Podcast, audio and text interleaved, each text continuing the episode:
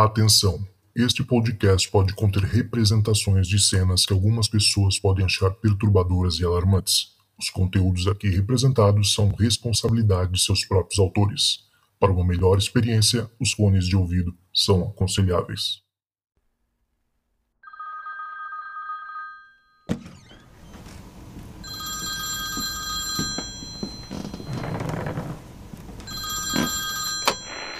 Olá, ouvintes do Relatos do Além.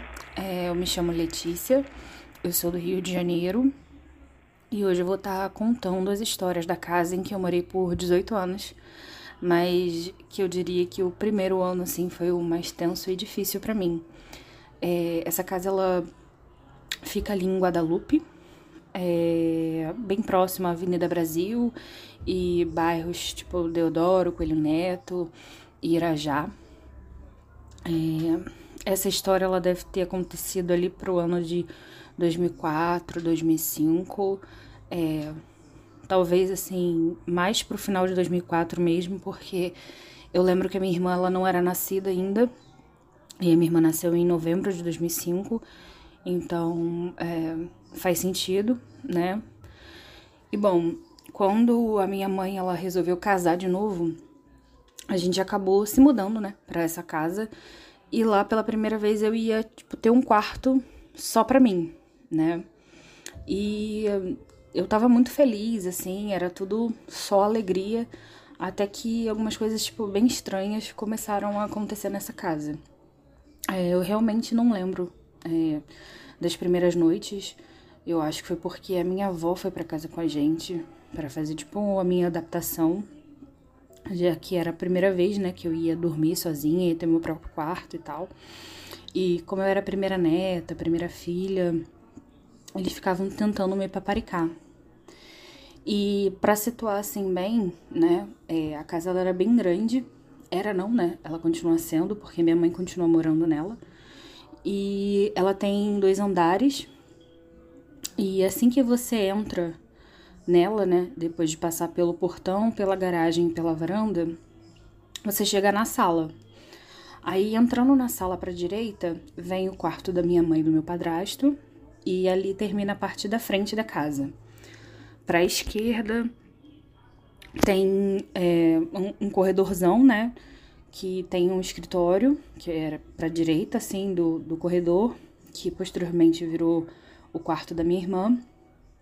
Tem o banheiro, que fica numa porta para a esquerda, e bem lá no final vem o meu quarto, né, meu antigo quarto, a cozinha, e no fundo da cozinha tinha uma porta para onde dava para área de serviço. Mas assim, resumindo, tanto para eu sair do quarto da minha mãe ou da sala e ir para o meu quarto, ou ir para o banheiro no meio da noite, ir para o quarto da minha mãe no meio da noite, eu tinha que passar pelo corredor que era enorme para uma criança de 11 anos. Enfim, continuando a história, é, eu realmente não me lembro assim das primeiras semanas enquanto minha avó estava lá. É, a minha cama, né, apesar de não ser um quarto só para mim, eu lembro que a minha mãe fez questão de comprar daquelas tipo bicama, que é uma cama que puxa embaixo, né? É justamente para minha minha avó quando fosse lá pudesse ter onde dormir. E assim, por conta disso, tipo, da minha avó ir pra lá muitas vezes no começo, eu realmente não sei ao certo quando essas coisas estranhas começaram a, a acontecer. Não sei se é porque tem muito tempo. É, não sei se é porque quando a gente é criança, tipo, a gente não tem muita noção, né? De tempo, de dia, de hora. Mas a minha primeira lembrança, assim, bem aterrorizante naquela casa foi num dia que eu no meio da noite acordei com aquela sensação como se alguém tivesse me olhando, sabe? E é um detalhe assim, a, a meu respeito, é que eu tenho um sono extremamente leve.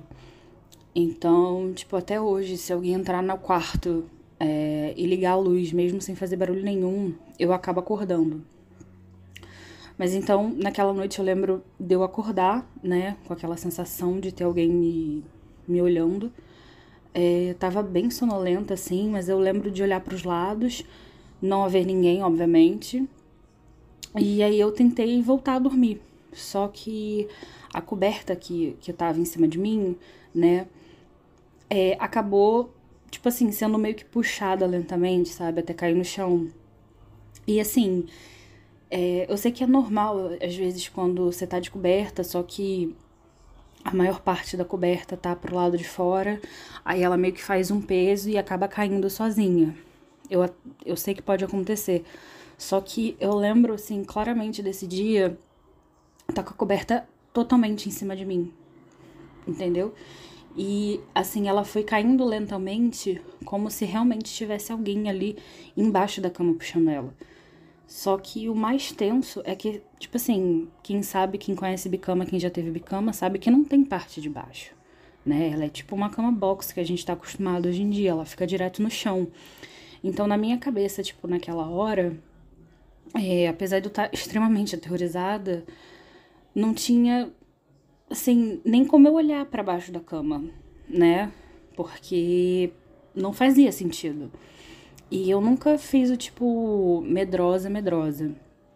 É, eu posso estar tá cagada de medo, assim, mas eu sou curiosa demais. Então eu sou do tipo que ouve barulho e acaba indo atrás, né? Então, quando a coberta tava lá no chão, eu fiquei assim uns bons minutos pensando como é que ela tinha caído, né? Pensando que era impossível ser alguém debaixo da cama por não ter debaixo. É, e só pensei, sei lá, que eu tava sonhando ou que eu me mexi muito a ponto de fazer a, a coberta cair. E aí ela acabou parando ali no chão.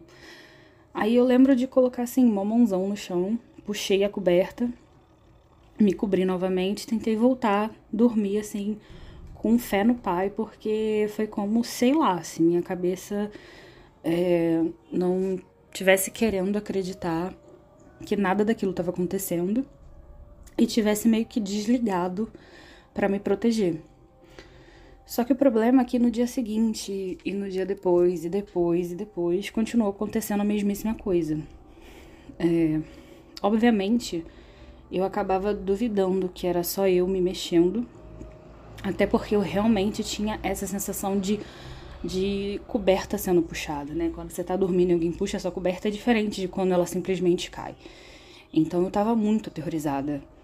Mas eu acho que nesse ponto eu também tava tão cansada assim de acordar durante a noite, ter que fazer a mesma coisa sempre, que eu já tava meio que no automático e às vezes nem dava meio que bola assim, sabe?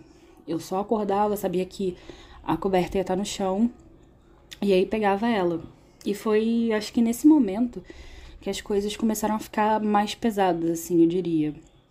É, depois de algumas semanas, assim, talvez, nesse mesmo ritual de tira casaco, bota casaco, eu acordei numa noite. É, o lençol tava no chão, obviamente, de novo. Mas antes que eu conseguisse me debruçar, né, para poder pegar ele do chão, eu senti uma mão extremamente gelada no meu calcanhar. É. Eu acho que eu nunca senti tanto medo na minha vida como naquele dia. E falando aqui, eu quase que consigo sentir a mão no meu calcanhar de novo, sabe? É, é como se meu coração tivesse a mil. E, assim, um detalhe importante do meu quarto, né, pra situação ficar um pouco mais visível, é, é, é ele devia ser, sei lá, um quarto de 3 por 3 não sei o certo, mas a porta, ela ficava exatamente no meio da parede, né? E assim que você entrava, você dava de cara com a janela e debaixo da janela ficava a minha cama.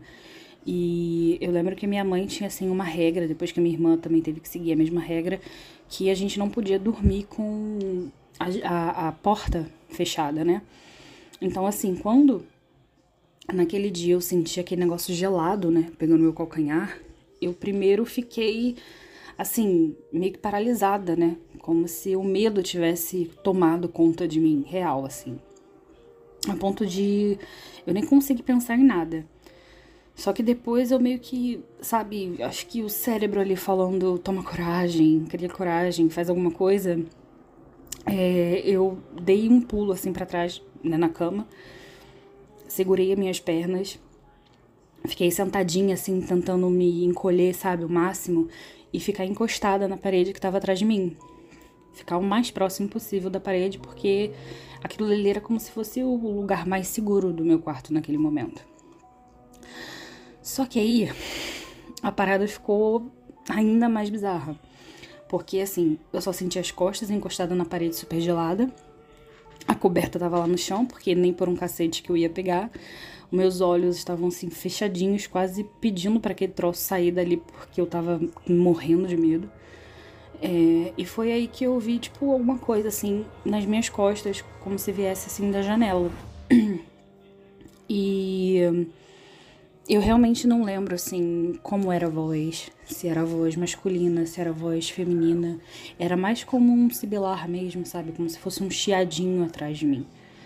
É... E aí eu lembro que quando eu virei, eu vi alguma coisa que se parecia com um vulto. E eu me estremeci assim toda, do, da cabeça aos pés. Só que assim, hoje eu fico tentando racionalizar, né, aquela situação. Então, eu realmente não sei se eu vi alguma coisa ali ou se estava escuro demais e as luzes da rua fizeram algum tipo de, de forma, né, quando entraram pela janela é, e acabou me confundindo. E aí, como eu virei a cabeça muito rápido, né, eu acabei deduzindo que era um vulto, sei lá. Eu só sei que, tipo, foi o gatilho ali naquele momento para eu pular que nem doida da cama e ir correndo pro quarto da minha mãe. Só que acontece que, assim, depois que eu pulei da cama, saí do meu quarto, eu teria que passar pelo bendito do corredor, né? Como se ele já não fosse aterrorizante o bastante, né, para mim de 11 anos de idade e de dia então, imagina de noite, depois de alguma coisa, pegar o teu pé, né?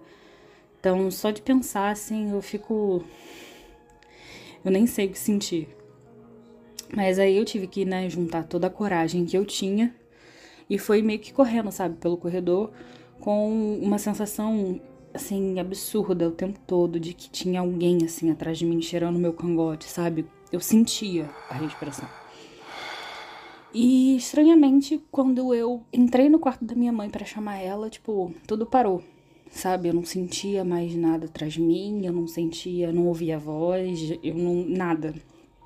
E eu tava tão assim aterrorizada que eu lembro que eu comecei a cutucar muito forte minha mãe, chamando ela. É, ela obviamente não tava entendendo nada e acho que nem acreditou muito em mim, né? No, quando eu tava falando. E aí ela só falava que era coisa da minha cabeça, é, que era para eu tentar dormir. E aí, como eu repeti várias vezes que eu realmente não conseguia dormir, não conseguia dormir, ela falou para eu acabar indo pra sala, né? E para ligar a TV, para, enfim, ver alguma coisa na TV. E eu lembro que naquela época, tipo, nem existia net, essas essas TV a cabo, assim, que tem atualmente, né? E o que a gente tinha lá era uma. Eu acho que era TV a cabo, mas eu, o nome era Direct TV, né? E era uma daquelas que tinha. precisava de uma antena assim enorme para que ficava no telhado para poder pegar. É, e eu acho que essa foi a primeira noite assim que eu passei a noite toda vendo o Adult Swim, né? Minha mãe achava que era desenho, só que a gente sabe que não. E daquela noite em seguida, isso acabou continuando acontecendo várias e várias vezes. Assim, eu só não consigo me lembrar se era algo que realmente acontecia todos os dias, sabe? Mas eu lembro claramente que em determinado momento, assim, eu nem queria mais ir pro meu quarto na hora de dormir porque eu sabia que alguma coisa ruim ia acontecer. Então eu acabava pegando um cobertor, ia pra sala, ligava na Cartoon e ficava lá até o primeiro raiar do dia, né, sem conseguir dormir. E a minha sorte era que naquela época eu eu estudava numa, numa escola na, na parte da tarde e então eu acabava conseguindo dormir ali de 5 da manhã até as 11 da manhã mais ou menos. E depois acordava, tomava meu banho e saía, que eu pegava a, uma hora da tarde, né? Então, assim, tudo nesse período de possível e impossível acabava acontecendo lá. Eu acho que como eu acabava evitando, né, o quarto. Eu não dormia lá e tal. A assombração usava outras formas de me amedrontar, né? Em outras oportunidades. Então, sempre que eu passava pelo corredor, eu sentia atrás de mim a porta do banheiro sempre ficava aberta. E aí eu passava, tinha aqueles é, espelhões, eu via alguma coisa lá. É, eu via vulto, é, eu ouvia passos no terraço, como se alguém estivesse lá em cima. É, a, a, escada que dava pro terraço, que fica do lado de fora, ela é uma escada de ferro muito grossa e faz um barulho absurdo até hoje. Então, se qualquer coisa subisse ali, dava para ouvir. E eu ouvia como se tivesse pessoas subindo. E aí eu acho que a minha mãe, ela só se deu conta que eu tava realmente falando a verdade quando ela começou a me ver todo dia enrolada numa coberta na sala, super espremida no canto da parede, tipo, com o olho extremamente vermelho de cansaço. E como a minha irmã também estava prestes a nascer, acho que ela acabou chamando, assim, um, alguém para benzer a casa. E aí eu nunca mais tive esse problema. Mas, assim, é interessante também ressaltar que eu não era a única que via coisas lá, sabe? Os adultos em casa não viam nem ouviam nada. Mas algumas amigas, quando iam lá em casa, falavam que sentiam coisas estranhas, que já viram coisas lá também. E depois que a minha irmã nasceu, ela às vezes ficava encarando assim alguns lugares. Depois que ela começou a falar, ela dizia que tinha um tio que morava no terraço. E é, às vezes assim, eu lembro de até de uma vez assim bem claramente que eu tava com uma amiga no portão e a minha irmã se afastou assim e foi meio que acompanhando uma pessoa subindo as escadas. E aí quando a gente perguntou para ela o que que ela tava vendo, ela disse: Ah, não, é só meu tio subindo as escadas. então, assim, bem absurdo. Mas essa é a minha história. É, eu já tive algumas outras experiências além dessas é, durante a vida, mas eu acredito que a mais estranha e impactante tenha sido essa.